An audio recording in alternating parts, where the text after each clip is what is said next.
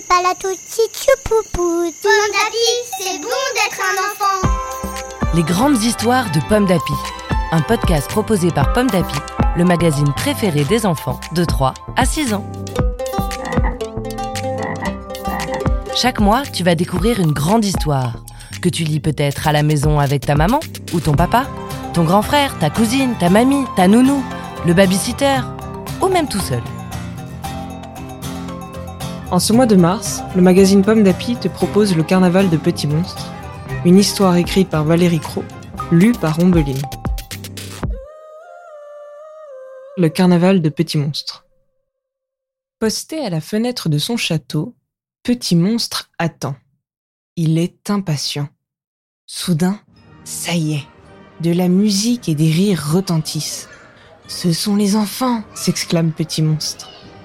Et oui, Aujourd'hui, c'est le jour du carnaval. Le seul jour de l'année où Petit Monstre peut sortir de chez lui et jouer avec les enfants du village sans les effrayer.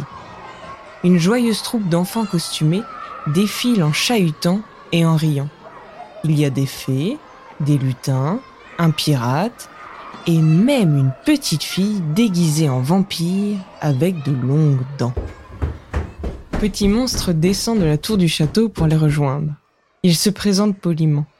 Je m'appelle Petit Monstre. Est-ce que je peux jouer avec vous?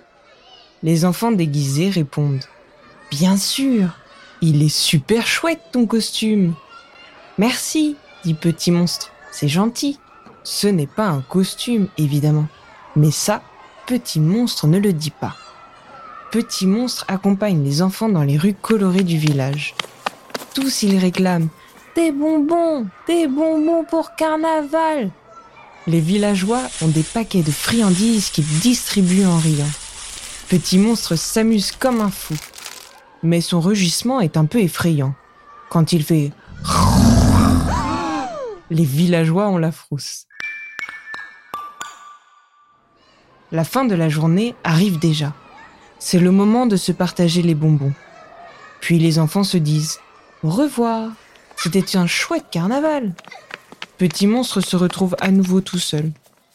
Le cœur triste, il reprend le chemin de son château. Lorsqu'il passe près d'un buisson, une ronce écorche la poche de son manteau et fait un petit trou dedans. Petit monstre ne s'en rend pas compte, mais ses friandises tombent une à une, traçant un chemin sous la lune. La porte du château se referme lourdement derrière Petit monstre. Quelqu'un frappe à la porte. Oh, c'est la petite fille de tout à l'heure, déguisée en vampire. Je m'appelle Julie, dit-elle. Tu habites ici? Comment as-tu trouvé ma maison? lui demande Petit Monstre. La fillette explique. Je t'ai suivi grâce au chemin de bonbons. Tu les as perdus sur la route. Petit Monstre est ravi. Il dit. Entre. À quoi veux-tu jouer?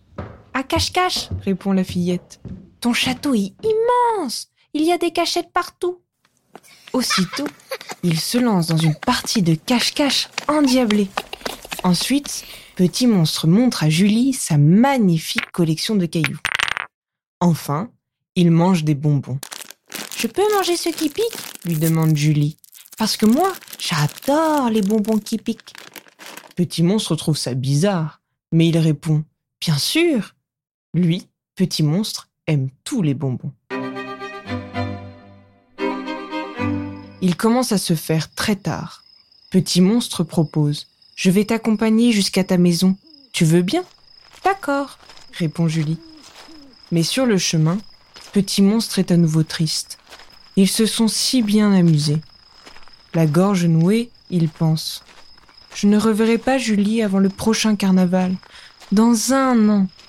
On pourrait être amis, j'en suis sûre. Mais pour ça, je dois lui avouer que je ne porte pas un costume. Alors, il prend son courage à deux mains et il lui dit Tu sais, je suis un vrai petit monstre. Ah bon? répond Julie. Oh, regarde, on est arrivé chez moi. Les voilà devant un vieux manoir délabré.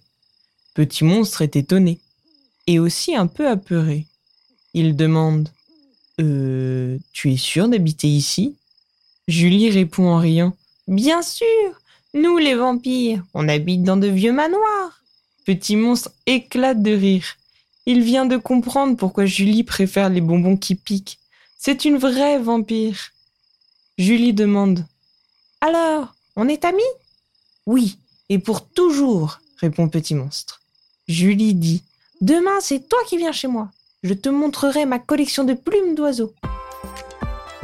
Une histoire écrite par Valérie Cros pour le magazine Pomme d'Api, numéro 661. Merci d'écouter Pomme d'Api. Rendez-vous le mois prochain pour découvrir une nouvelle grande histoire de Pomme d'Api.